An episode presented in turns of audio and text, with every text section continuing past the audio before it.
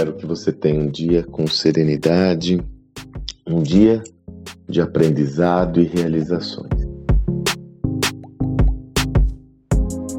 Você sabe que uma das minhas paixões é vendas, né? E ao longo dos todos os anos, desde quando eu comecei a atuar como vendedor, quer dizer, eu comecei a atuar como vendedor em com 18 anos, ou seja, em final da década de 80, até os dias atuais muita coisa mudou.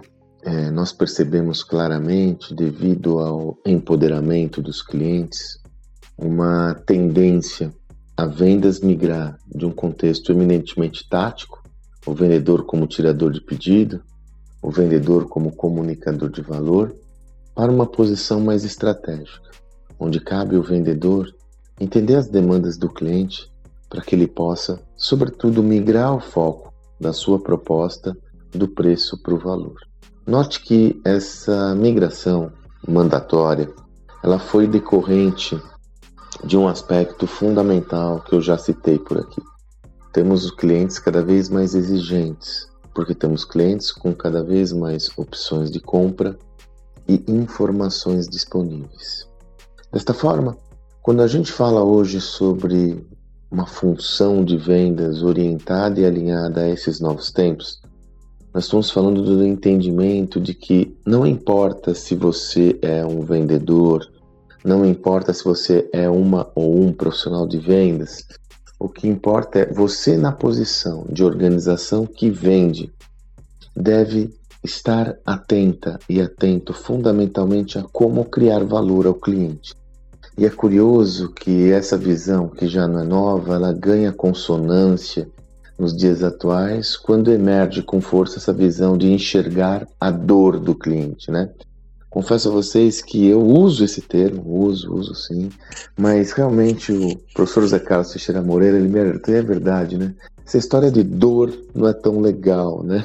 Mas, enfim, que seja, é enxergar as necessidades e demandas não atendidas pelo cliente, é enxergar a tarefa que o cliente quer realizar, seu jobs to be done, né? Então, como eu faço isso? E aí, ontem mesmo estive num encontro muito bacana com profissionais é, de vendas da Marco Polo, uma empresa brasileira é, exemplar que produz carrocerias de ônibus, produz ônibus, os ônibus mais modernos do Brasil, sobretudo ônibus para viagens rodoviárias, e é uma empresa que vende no mundo todo, né? É uma empresa incrível. Estive conversando com a turma lá e mais uma vez eu usei uma figura de linguagem que, minha opinião, é imperativa para você vender valor é a possibilidade concreta que você tem de mostrar ao cliente o futuro projetado. O que é o futuro projetado?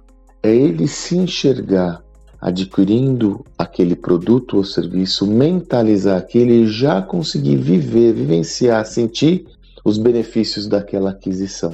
Então, é ele ter a, a visão concreta. É óbvio que isso daqui é do intangível, né? mas ele ter a visão concreta de que adquiriu aquele produto ou serviço e ele sentir os benefícios daquele negócio. Então, se é um cliente, se você vende para empresas, ele sentir ganha, que está ganhando mais dinheiro, conquistando mais clientes para o negócio dele, fidelizando seus clientes. Se você vende para o cliente final, é ele estar usufruindo daquele bem. Para que você faça isso, é fundamental você migrar seu foco de características da sua oferta para o universo do cliente olhando o universo do cliente e construindo como aquela solução faz sentido para a vida dele. É ir além das características do produto. Então, por exemplo, um exemplo clássico. Se você atua no mercado imobiliário, não é vender o imóvel, não é vender a composição do imóvel, a planta, a área social é vendê-lo fazendo um churrasco com os amigos, é vender esse produto com ele pensando na segurança que ele vai ter com aquele produto, no status que aquilo vai lhe proporcionar. E esse benefício varia de acordo com o cliente. Por isso você tem que ter um entendimento claro do cliente para saber o que, que ele valoriza, qual que é a sua dor, qual que é a sua demanda, para a partir daí construir o futuro projetado. Assim, a venda de valor passa inexoravelmente por você construir primeiro para você e depois comunicar, informar, engajar o cliente numa visão onde ele enxerga o seu futuro projetado. Isso é venda de valor e aí você migra do preço para o valor. É isso. Espero que você tenha um excelente dia. Até amanhã.